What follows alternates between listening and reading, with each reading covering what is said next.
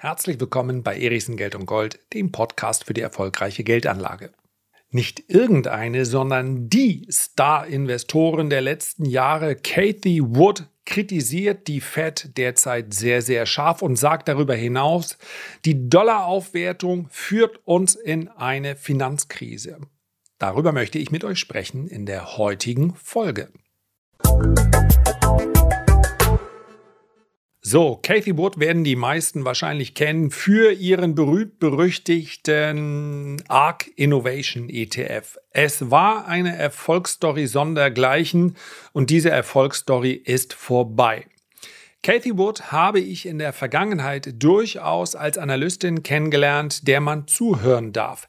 Dass in diesem Moment ihr sehr tech-lastiges Produkt massiv unter die Räder gerät, sorgt natürlich für Hohn und Spott aber seien wir mal ganz ehrlich, fast jeder, der sich in dieser Branche versucht hat, hat entsprechend der Marktbedingungen ganz massiv verloren.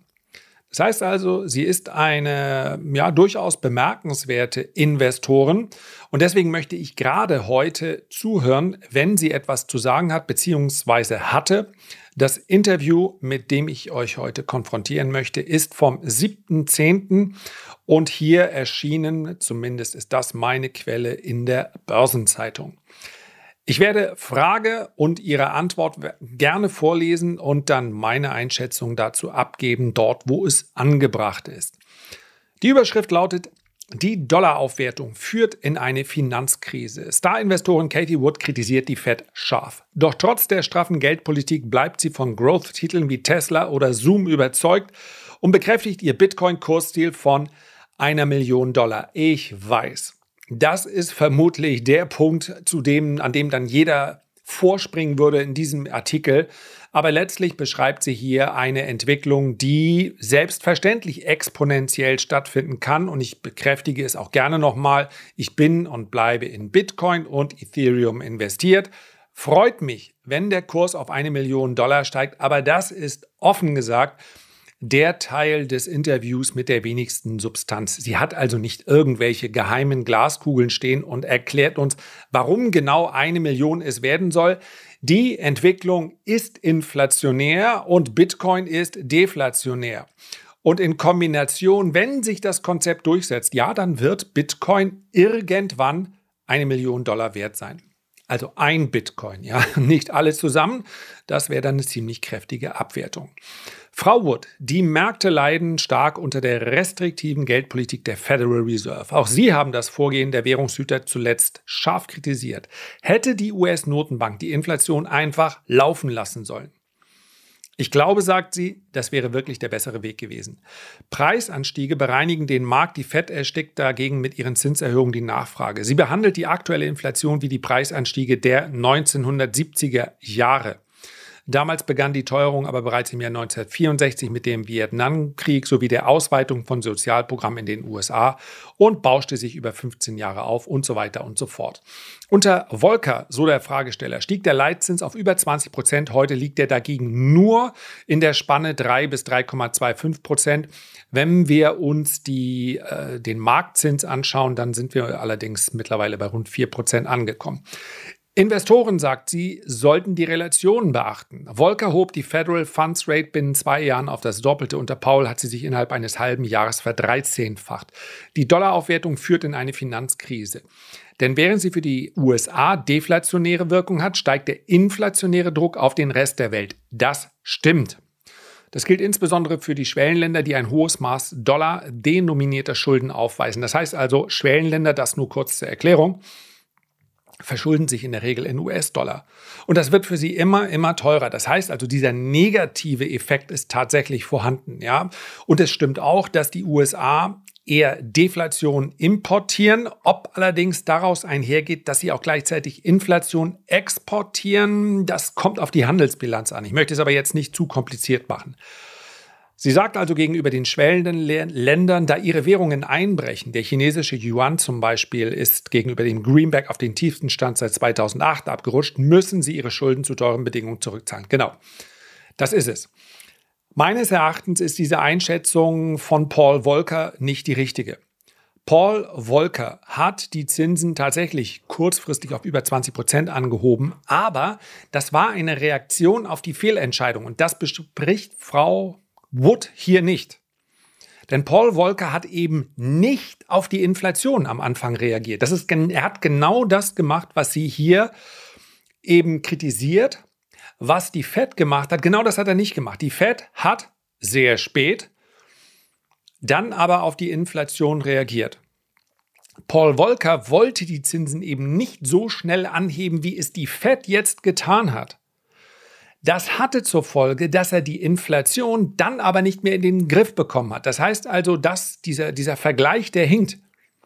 Denn eventuell hätte Paul Volcker nicht die Leitzinsen auf über 20 Prozent erhöhen müssen, wenn er schneller reagiert hätte. Das hat er nicht, weil er gesagt hat, ich möchte jetzt hier, das hat er dann auch hat ja zu der Zeit dann auch immer Gründe, die man verstehen kann, zum Beispiel eine Wahl, ja. Und das führt dann natürlich dazu, führte, natürlich ist in dem Fall überflüssig, es hätte ja auch anders kommen können, das führte dazu, dass dann die Inflation mit einem Mal komplett durch die Decke ging. Und das ist genau der Grund. Paul Volcker ist der Grund, warum die Fed heute so scharf reagiert weil sie sagt, den ersten Impuls, den müssen wir einfangen. Wenn wir es jetzt laufen lassen und denken, dass dieser Preisanstieg am Ende den Markt bereinigt, ja, denn wenn Preise steigen, dann wird in der Folge normalerweise die Konjunktur wird dann von alleine irgendwann schwächer. Aber was, wenn nicht? Wenn die Faktoren eben nicht konjunktureller Natur sind, wie in Europa zum Beispiel, wenn die Energiekosten also hoch bleiben. Das ist der Gedanke der FED. Wir müssen jetzt reagieren. Wenn wir jetzt nicht reagieren, dann bekommen wir Volcamania und werden vielleicht dann überproportional reagieren müssen, um Hyperinflation zu vermeiden. Insofern ist hier die Einschätzung von ihr sicherlich aus Sicht eines Tech-Investors nachvollziehbar, der sagt, das hätte alles nicht sein müssen. Aber ganz ehrlich, das, da ist dann eine gewisse Couleur dann doch mit drin. Das ist, glaube ich, sehr aus ihrem Standpunkt heraus betrachtet. Mit welchen Folgewirkungen, fragt die Börsenzeitung. China hat bereits großvolumig Dollarreserven verkauft, um eine weitere Yuan-Abwertung zu verhindern. Den Teil lassen wir jetzt mal aus. Das ist tatsächlich natürlich der starke Dollar. Ich habe ihn ja auch mal an anderer Stelle als Abrissbirne für die Weltwirtschaft bezeichnet. Dieser starke Dollar ist aufgrund des an der Geschwindigkeit des Anstieges ein Problem. Der Dollar wertet seit Ewigkeiten auf. Dieser Aufwärtstrend ist, ist äh, mehr als zehn Jahre alt. Die Geschwindigkeit ist entscheidend. Das heißt also, wenn der DXY, das ist dieser Dollarindex, ich tippe gerade mal im Hinterkurz rein, wo wir ihn momentan haben, ja bei 112,47. Das ist der Dollar gegenüber den großen äh, Weltwährungen. Hier ist der Euro am höchsten gewichtet. Und lass mich mal anschauen, von wo er gekommen ist. Ja, seit Seit langer, langer Zeit besteht diese Aufwärtsbewegung. Also ja, locker zehn Jahre. Wenn der in drei Jahren immer noch auf diesem Niveau ist, bei 112,48, ist das überhaupt kein Problem. Das Problem ist die Geschwindigkeit des Anstieges. Die sorgt natürlich dafür, dass jeder in seinem Modell dann diese Geschwindigkeit auch fortschreiben muss und sagt, was passiert denn, wenn der auf 115 oder 120 steigt? Und wenn das innerhalb von Monaten passiert, dann sorgt das natürlich, genauso wie es Frau Wood hier beschreibt, sorgt das dafür, dass das zu einer echten Gefahr für die Weltwirtschaft wird. Unter anderem. Weiter geht's. Tatsächlich fragt also die Börsenzeitung, die Verbraucherpreise verharren doch stur auf extrem hohem Niveau. Doch der Dollar, antwortet sie, wertet massiv auf und die Rohstoffpreise sinken im Gegenzug. Stimmt auch. Zudem wurden in Krisenzeiten überall Inventare aufgestockt. Das stimmt. Man schaue sich die Quartalszahlen von Inditex, von Nike, von und und und an. Ja. Also in einem Ausmaß, wie so vieles andere in diesen Zeiten auch, wie wir es praktisch noch nie erlebt haben. Und ihr könnt euch vielleicht erinnern, kann ich diesen Rückblick jetzt machen? Ich weiß nicht, ich überlege in diesem Moment, ob ich überhaupt äh, ihn nennen kann hier. Also ihr kennt ihn aus dem Podcast und mit ihm habe ich Gespräche geführt. Das lassen wir als mal äh, als äh, intern stehen. Und ich stelle an dieser Stelle einfach fest, das, was derzeit die Firmen machen, ist wirklich panisch von einem Bein aufs andere zu springen. Erst haben sie viel zu viel bestellt, weil sie den E-Commerce und Bestellungshype aus dem Corona-Lockdown hochprojiziert haben, gesagt haben, hoppsala, das läuft ja ganz gut. Und nun sind die Läger komplett voll. Das heißt also, es wird praktisch kaum etwas abbestellt. Ihr solltet euch nicht wundern, wenn alte Mode demnächst wieder für neu verkauft wird. Schlicht und einfach, weil man hier dieses Lager erstmal leer bekommen muss. In dem nächsten Winter dürfte ja zuerst einmal der Sommerschlussverkauf, ich bin nicht so firm in Sachen Mode, aber der dürfte vermutlich schon gewesen sein. Also Rabatte, wohin ihr seht. Zumindest mal in der Branche muss keiner erhöhte Preise erwarten. Es wird eine Rabattschlacht ohne Ende geben. Ja, kleiner Ausflug Ende. China hält Lebensmittelvorräte, die für ein Jahr reichen und baut sie weiter aus. Große Handelsketten wie Walmart, Target, Costco, Home Depot verfügen über, eigentlich über ein exzellentes Lieferkettenmanagement und sitzen doch auf vollen Lagerbeständen. Das ist exakt so und das ist selbstverständlich ähm, ein, ja, für die Branche ganz, ganz schwierig. Um diese abzubauen, werden sie die Preise senken müssen. Vielleicht sollte ich immer erst zu Ende vorlesen. Wir könnten also bald in schneller äh, Folge Rückgänge der Inflation erleben. Das glaube ich auch. Dieser Sektor reicht nicht aus, um sämtliche inflationären Tendenzen dann auszugleichen. Aber, um es an dieser Stelle mal zu sagen, ich glaube, dass Inflation in dieser Höhe schon bald nicht mehr unter unser Problem ist. Vielleicht habt ihr Lust, mal im Video reinzuschauen von Mittwoch auf dem Erichsen-Kanal, also gestern Abend. Dort zeige ich ein paar Charts, und in diesen, anhand dieser Charts wird dann auch deutlich, dass die Projektion dahin, wo sich die Inflation in den nächsten Monaten entwickelt, ja, die zeigt massiv abwärts. Inflation braucht ja immer jahresübergreifend steigende Preise. Und die Fed erreicht hier schon das, was sie möchte. Die Frage ist, wann sie nachlässt, wann dieser, ja, dieser Pivot oder diese Pause erreicht ist. Wobei man auch schauen muss, es kommt darauf an, wie sich das Ganze gestaltet. Man kann nicht einfach sagen, es ist Pause und ab da werden dann die Kurse äh, wieder steigen. Die Kurse werden vorher steigen, in Erwartung dieser Pause. Und momentan ist dem Markt ziemlich sicher, 75 äh, Basispunkte nächste Zinserhöhung. Und viele rechnen auch noch mit einem weiteren 75 Basispunkte Schritt im Dezember. Ein sowieso schon in seinem Ausmaß nie gekannter Zinsanstieg hätte dann nochmal ein, ein, einen neuen Peak erreicht. Also das gab es noch nie, dass Zinsen so schnell angehoben wurden. Das ist schon jetzt alles andere als Normalität, das ist brachial. Es gibt allerdings jetzt auch erste Stimmen, die sagen, vielleicht überrascht die Fed auch schon im Dezember mit einem kleinen Zinsschritt. So, das kann, das muss ich an dieser Stelle auch sagen, das wird herausfordernd sein. Das kann enorme Chancen in der aktiven Anlage bedeuten. Denn in dem Moment, wo, und darum geht es ja immer, ein Großteil der Marktteilnehmer äh, kurz den Atem anhält und sagt, war es das vielleicht? Haben wir die, die, ja, die, die schnellste Phase dieses Zinsanstiegs? Ja, absolut betrachtet haben wir sowieso natürlich schon einen Großteil hinter uns. Aber sollten, sollte der Punkt, an der die FED nachlässt, nur noch wenige Wochen entfernt sein, dann wird der Markt darauf reagieren mit steigenden Kursen. Da bin ich mir relativ sicher. Wann dieser Punkt kommt, na, wir werden es spüren und es wird dann Aufgabe sein in so einer Rallye für aktive Investoren. Ja, langfristige Investoren machen einfach weiter, was sie in den letzten Jahren auch schon gemacht haben. Dann darauf zu reagieren, das kann tatsächlich innerhalb von Tagen passieren. Und dass die Gefahr bzw. die Herausforderung bei solchen Rallyes ist, dass dann innerhalb kürzester Zeit oft schnelle 10, 15 Prozent bereits anfallen an Kursgewinn. Und wenn alle Welt sich schüttet und schüttelt und die erste Sonntagszeitung dann äh, schreibt, äh, die Börse ist wieder zurück, dann sind oft schon 15 Prozent rum. Also das ist nicht ganz einfach in solchen Märkten, weil die dann auch, weil dann wenig Liquidität reicht, um die Kurse hier nach oben zu prügeln. Im Übrigen vermutlich in zyklischen Sektoren. Die, die jetzt zuletzt relativ stark unter Druck gekommen sind die reagieren dann wie, das kann man sich vorstellen, wie so ein Gummiband, was du immer weiter nach, unter, nach unten ziehst. Mit anderen Worten, die bekommen seit Monaten auf den Sack und dann lässt irgendeiner das Gummiband mal los. Das hat dann auch nichts damit zu tun, welches Unternehmen jetzt mit welchem äh, Multiple durch die Gegend läuft, sondern dann erwischt es durch die Branche all diejenigen, die zuletzt besonders stark unter Druck waren. Mir fallen da gerade auch die zum Beispiel die Semiconductors, also die Halbleiterwerte ein. Man stelle sich mal vor, eine Lockerung der Covid-Politik fällt genau in so eine Phase rein. Dann geht an der Börse die Post ab. Aber vorsichtig. Wenn eine oder zwei Wochen später alle drüber schreiben, starke Erholung, dann ist oft, äh, oft dann halt schon 20, 30, 40 Prozent der Erholung im Kasten. Also, wenn man hier mitmacht, dann muss man antizipativ unterwegs sein oder man sagt einfach, ich habe die Werte vielleicht im langfristigen Depot und ich freue mich darüber, dass sie sich erholen. Ja? Soweit also zu dem. Und gehen wir noch mal ganz kurz ein Stück weiter in dem Artikel.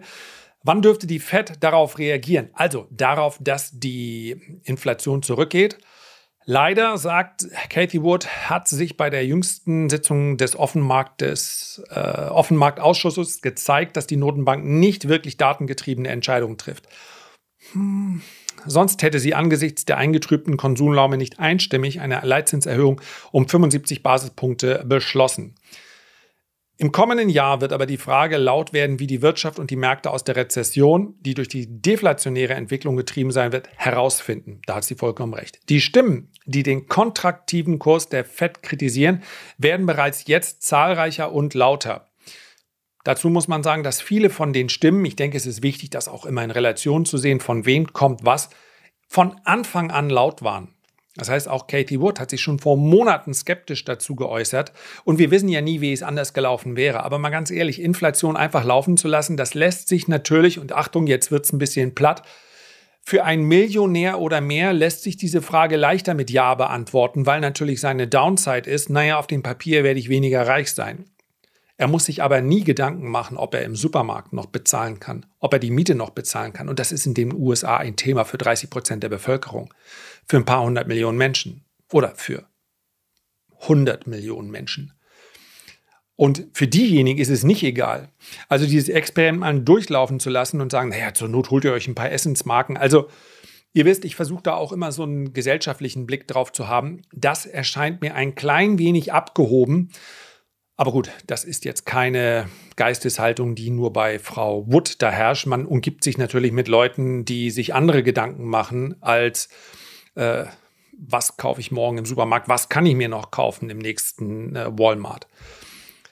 Und auch aus der Notenbank sagt sie, sind vorsichtige, taubenhafte Töne zu hören, die auf einen geldpolitischen Umschwung im ersten Quartal 2023 hindeuten. So, jetzt machen wir noch einen Satz, weil es geht jetzt eigentlich nicht um Ihre Investments, das möchte ich heute gar nicht beurteilen. Ich glaube grundsätzlich mal, dass Sie in den nächsten fünf Jahren nie im Leben nicht meine persönliche Einschätzung, sehen wir hier neue Hochs in den Werten, die sie im Depot hat.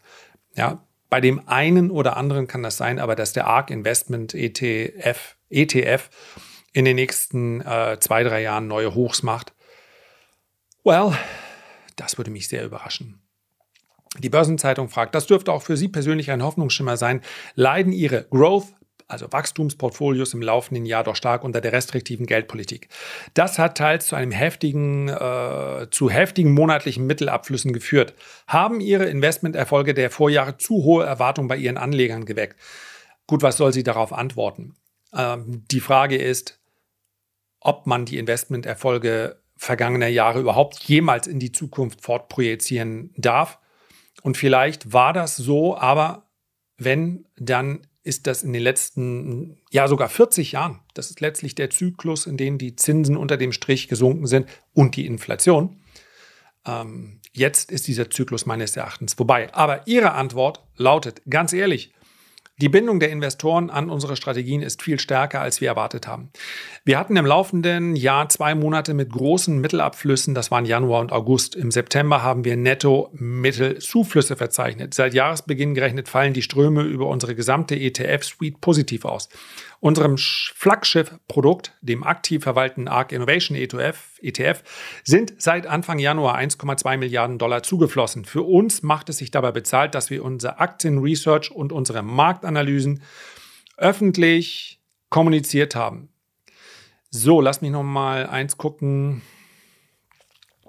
Ähm, sie spricht auch darüber, dass der Nasdaq 100 eben nicht ihr Portfolio wiedergibt, weil 75 Prozent der Aktien dort für sie nicht investierbar sind. Das ist jetzt sehr viel Produktpolitik. Äh, Tesla und so weiter. Jetzt spricht sie über Einzelstories.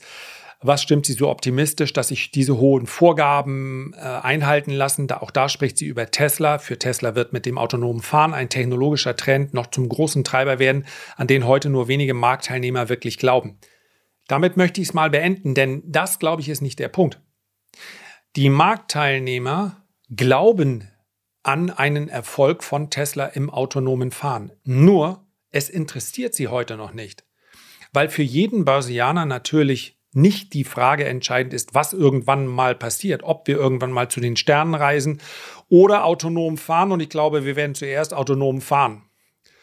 Und ich glaube, dass ich das noch erlebe. Jetzt klopfe ich mal im Hintergrund hier auf Holz.